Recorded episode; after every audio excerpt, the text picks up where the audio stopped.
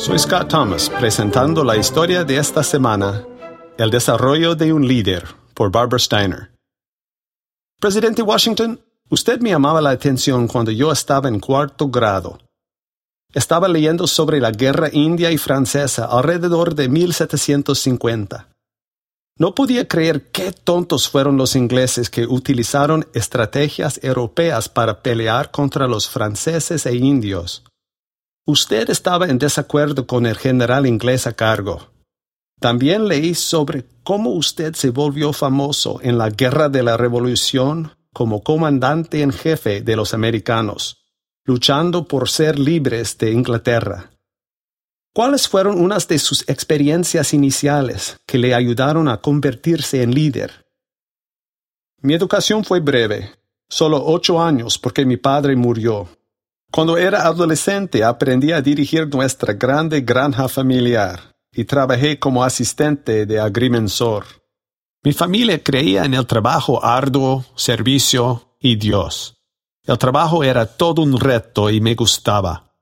Vivíamos en la orilla de las tierras salvajes y aprendí a ser independiente. Cuando cumplí 18, ya había comprado 600 hectáreas. ¿Era Dios importante para ti? Sí, aunque no hablaba muy seguido sobre mi fe. Mi madre me animó a orar en privado. La Biblia fue parte de mi educación y de mi vida. ¿Cuándo entraste al ejército? Tenía 21 años, sin previa experiencia militar.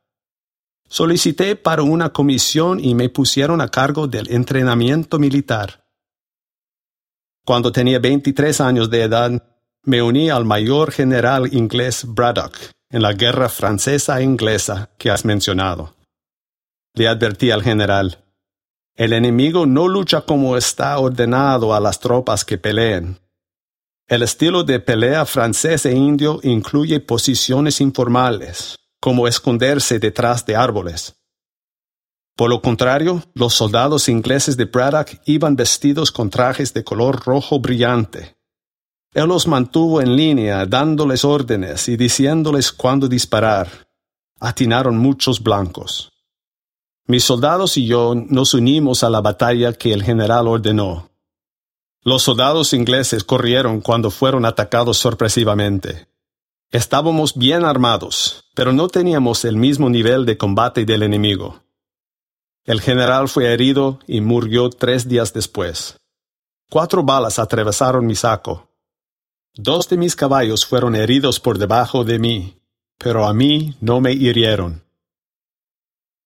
Quince años después estaba explorando tierras salvajes en la Reserva Oeste. Una banda de indios vino hacia nosotros con un intérprete. Su líder era un jefe respetado, quien deseaba hablar conmigo. Él había estado en la batalla que te describí. En la batalla, él había dado órdenes a sus soldados para que me dispararan. Él me dijo, Yo soy el jefe y gobernador en mis tribus. He viajado un camino largo y arduo para poder ver al joven guerrero de la gran batalla. Fue el día cuando la sangre del hombre blanco se mezcló con los arroyos de nuestros bosques que vi a este jefe por primera vez. Y dije, Fíjense en aquel joven alto y valiente guerrero. Él no es parte de la tribu de los sacos rojos. Él tiene sabiduría india, y sus guerreros luchan como nosotros. Él está expuesto. Rápido, asegúrense de apuntar y él morirá. Nuestros rifles estaban listos y era imposible no atinar. Pero todo fue en vano. Un poder sumamente más fuerte que nosotros lo protegió. Mientras el jefe habló, me di cuenta de que tenía mucho por lo cual estar agradecido. Muchas gracias, presidente Washington. Qué gran historia.